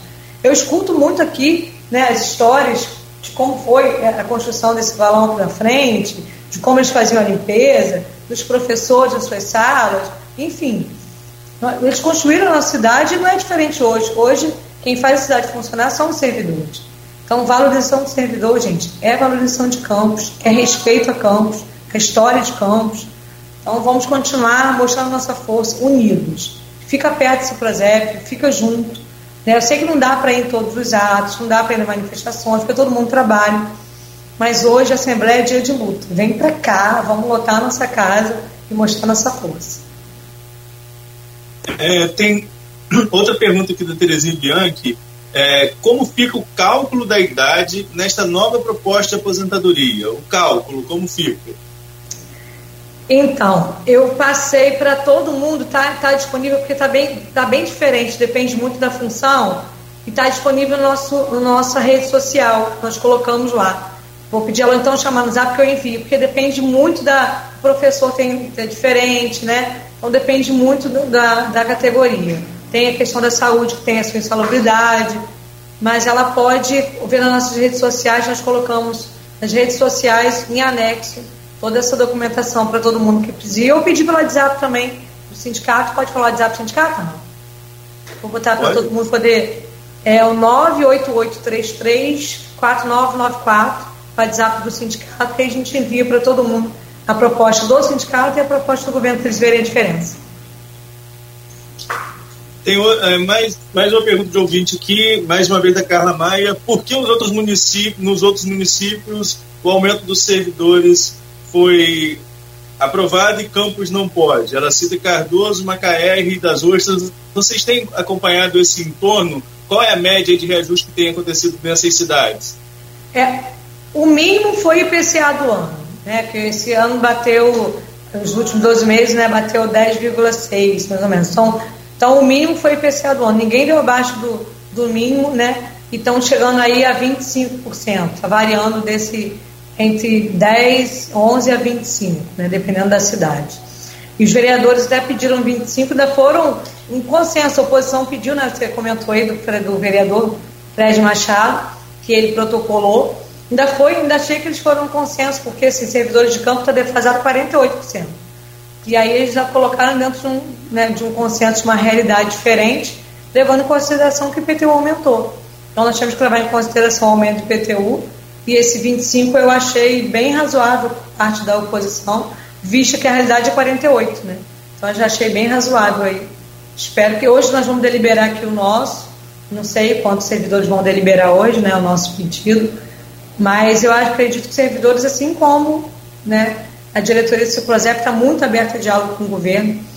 Eu ainda continuo esperando que o governo envie uma proposta aí até a hora da Assembleia, né, para que a gente não possa, com essa casa cheia, deliberar uma paralisação, porque é o que eu acho que vai acontecer se continuar com essa, esse 0%.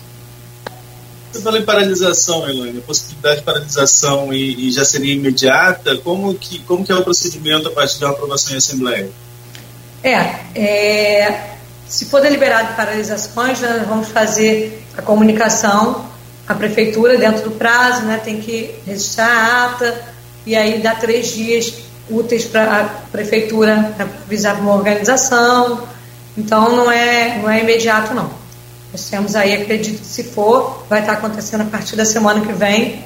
Né? Eu não acredito em uma, em uma greve longa, né, de imediato, porque servidores estão muito abertos ao diálogo, aí acredito que servidores estão pensando em paralisação mesmo, pelo que eu tenho escutado, diferente de uma greve longa, né, mas sim piquetes, atos, acredito que é, é essa proposta que tem vindo, tudo que eu estou recebendo no WhatsApp, pelo menos, tem sido essas propostas de piquete, com atos e paralisações, não uma greve longa, para ver se o governo entende e atende, né, porque é, está todo mundo esperando uma proposta, um consenso, um diálogo. Não é outra coisa que estamos esperando. Só que como não está vindo, tem que ter uma resistência, tem que ter luta, né? Não tem outra forma de fazer. Infelizmente, o funcionalismo do nosso país ele precisa ir para a rua para ser escutado.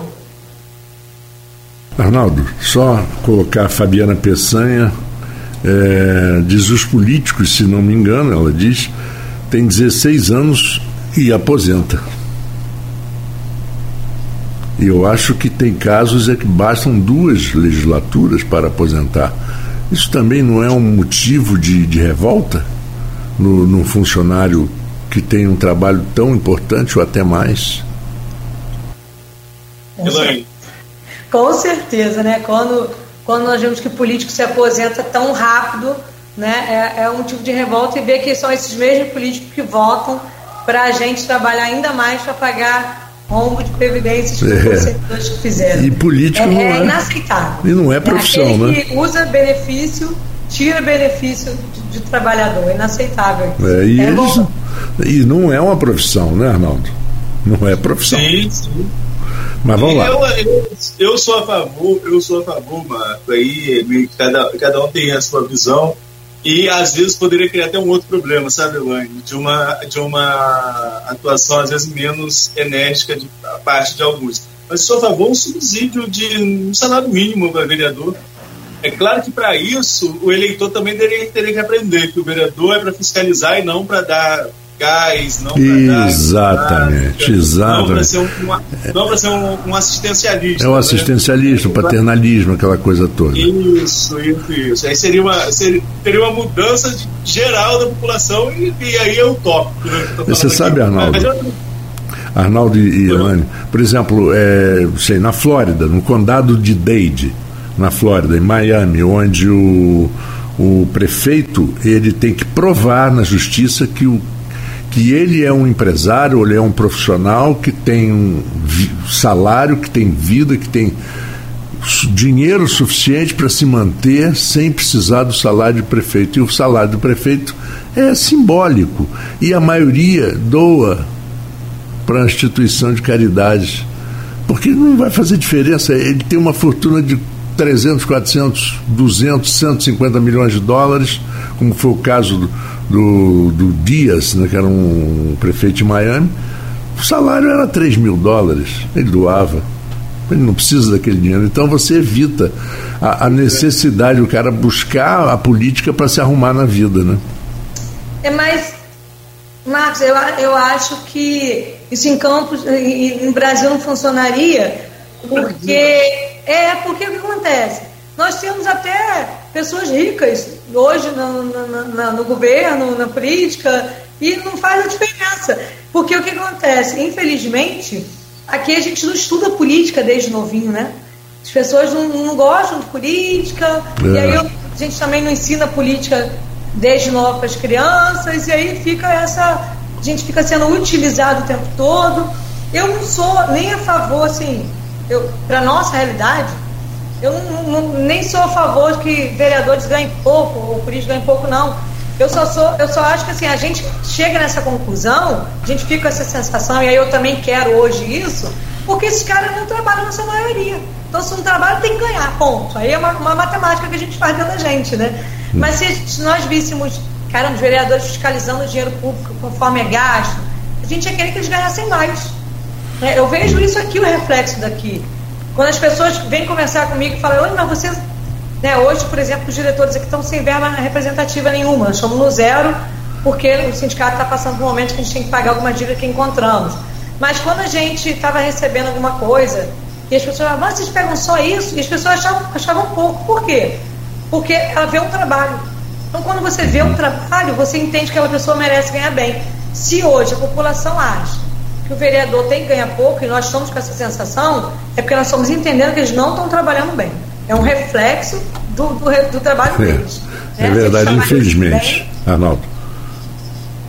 Não, quando eu falo dessa questão do subsídio ser menor, Elaine, eu digo porque eu acho que não tem que ser profissão. O vereador não tem que. É, é a política não tem que se tornar profissão. Né? Ela tem que ser um complemento. A pessoa tem que ter sua vida é, é como você, como servidor. Né? É você servidora e presidente do sindicato. Então pode ser também um, um servidor e, e, e, vereador ao mesmo tempo, ter uma profissão. É só isso que ah, assim, eu penso que deveria ser o correto. Mas nós estamos falando de Brasil e nós conhecemos aí, por exemplo, deputados que estão é, desde, desde que nasceram praticamente, né, de, se elege a primeira vez com 18 anos vai se aposentar deputado. Isso aí a gente vê, vê acontecer. Mas enfim, vamos, vamos voltar aqui para o nosso canavial, para a realidade. Dois servidores, são 8h44, nós estamos chegando nós estamos chegando ao final desse programa, Elaine. É, para a gente concluir, né, hoje tem Assembleia, já passo aqui no ar o pedido para que você me informe, eu vou estar fechando a edição hoje é, é, da Folha logo mais à noite, mas que você nos informe por telefone o que fica decidido na Assembleia, tá, para a gente poder noticiar aqui. Mas hoje, o servidor precisa de um reajuste para equiparar seu salário, as perdas, você falou, em 48%. É, e como você mesmo disse também, tem essa proposta de 25%. Se o governo acenar com menos, qual é o mínimo aceitável, no seu ponto de vista, de reposição salarial hoje para uma negociação com a prefeitura? Bom, é, eu acredito, né, vou falar não como presidente agora, como servidora, né, porque como presidente eu só posso representar. Foi decidido em Assembleia, a Assembleia é soberana. Então, o que a Assembleia decidir, eu vou estar tá cumprindo ali, obedecendo. Mas eu acredito que servidores, não só a Elaine, mas estão tão abertos a diálogo, né, que se colocar é, pelo menos os últimos dois anos de IPCA, né, nós vamos conseguir dialogar bem. Né, nós vamos conseguir dialogar. E assim, nós, nós vamos colocar um IPCA agora e vamos parcelar o outro em 10 vezes vamos colocar 10 e mais 5 parcelas de 2. Tudo isso eu acredito que os servidores vão, vão receber bem como proposta. Não tem, eu não escutei de nenhum servidor, e também não, não seria uma fala minha enquanto servidora, um fechar a porta para diálogo. Né? Se vier uma proposta de 11%, eu acho que os servidores vão sentar para dialogar. É lógico, há uma defasagem de 48, não há como negar isso, mas está todo mundo muito aberto ao diálogo ainda. Nós só queremos se sentir respeitados é a sensação hoje. Respeita, manda uma proposta, senta para conversar, vamos ver o que pode ser feito. Se pode ser feito agora, né, um valor em 2023 você acrescenta, né, é, além do IPCA mais um pouco. É, é, tá aberto o diálogo, não tem nada fechado. O que não dá é abaixo do, do IPCA do ano. Isso aí não dá para ninguém, porque senão nós vamos continuar passando fome. Então, abaixo do IPCA desse ano, nos últimos dois meses. Não, eu, eu, Elaine, mas aí se servidores aceitarem também eu vou, vou respeitar enquanto sindicato, mas eu, Elaine, abaixo do IPC, eu continuo, continuarei me sentindo desrespeitado. Pois bem, Arnaldo, é, mais alguma questão? É, Para a Elaine, ainda tem aqui mais uma, um comentário da Kátia. É, já imaginou um guarda com 70 anos trabalhando? Então, 70 anos nem, nem, nem, nem, diria, porque hoje em dia, com o desenvolvimento das pessoas, hoje um, um homem de 70 anos que se cuida, ele faz ginástica, faz exercício, tem uma atividade normal. Mas imagina um guarda de 80 anos tendo que correr atrás de alguém. Né? A questão também é que assim, a, a, o nosso guarda trabalha recebe até risco de vida, né? Sim. Porque assim, são pessoas que trabalham num ambiente né, complicado. É, como você falou, correr atrás de alguém. É, quantas vezes a gente vê na, na matéria que guarda pegou, conseguiu pegar uma pessoa com droga, com arma de fogo. E aí você daquele ambiente tanto tempo é adoecedor. Eu sou, eu, eu na prefeitura sou concursada como técnica em radiologia médica. Eu trabalho na radiação. Se me colocar 40 anos na radiação, eu vou sair de lá provavelmente com câncer. Porque é muito tempo exposto àquela radiação. Exato. A legislação fala que eu deveria ficar só 25. É. E, e em Campos não obedeceu isso dentro desse, desse, dessa proposta do governo. Então, na proposta do governo, eu vou levar 40 anos sobre a radiação. Vai me adoecer. Vou, vou perder a vida, vou perder minha saúde na cidade, trabalhando. Então, essa é a injustiça também. Tem que avaliar que tem categorias, que tem né, categorias que precisam ser olhadas diferente. Porque é insalubridade, né, risco de vida, isso tem que ser visto. E não está sendo visto nessa proposta do governo. Arnaldo, então vamos é, agradecer, eu quero agradecer a Elane, é, muito obrigado, Todo, toda a tua explicação muito clara, muito com, fácil de compreender para qualquer pessoa, não só quem está envolvido, e sucesso, na, na, a gente deseja todo sucesso aí na Assembleia, e que, tu, que o melhor seja, seja resolvido, né? Para todos, seja melhor para tudo. Como você falou, pelo menos que haja uma, uma interação e que se proponha alguma coisa, não simplesmente virar as costas. Arnaldo, te peço mais alguns minutos para que a gente faça um intervalo depois converse. E daqui a pouquinho a gente volta aqui com o Folha no Ar. É só um intervalo comercial rápido. Fala, Arnaldo. Eu só queria também agradecer, agradecer a Elaine e abrir espaço para ela finalizar a participação. Ah, sim, claro, desculpa, Elaine. Claro, você. Sim, então, com certeza, fico muito grata por esse espaço. Servidores, eles se sentem muito respeitados quando vocês abrem né, esse espaço para a gente. Muito importante que a população que nós estamos passando, como colocamos aqui, da falta de insumos, de um salário tão defasado, né, de uma luta por sobrevivência.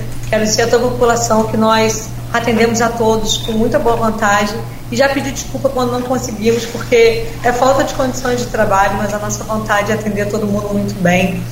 Muito obrigada a vocês, né? E servidor, vem para a luta. Hoje é dia de luta, hoje é dia de, de glória, hoje é dia de vitória, porque estar tá junto já é uma grande vitória. Então, se esforça, vem para cá, 18 horas na nossa Assembleia, vai começar em ponto, até porque há uma falta de mobilidade urbana na cidade, então, em respeito ao horário de ônibus, vamos dar início imediato às 18 horas. Conto com vocês, casa cheia, unidade, força e resistência. Obrigada, gente. Arnaldo, valeu. É, o Folha no Ar volta amanhã, a partir das 7 horas da manhã.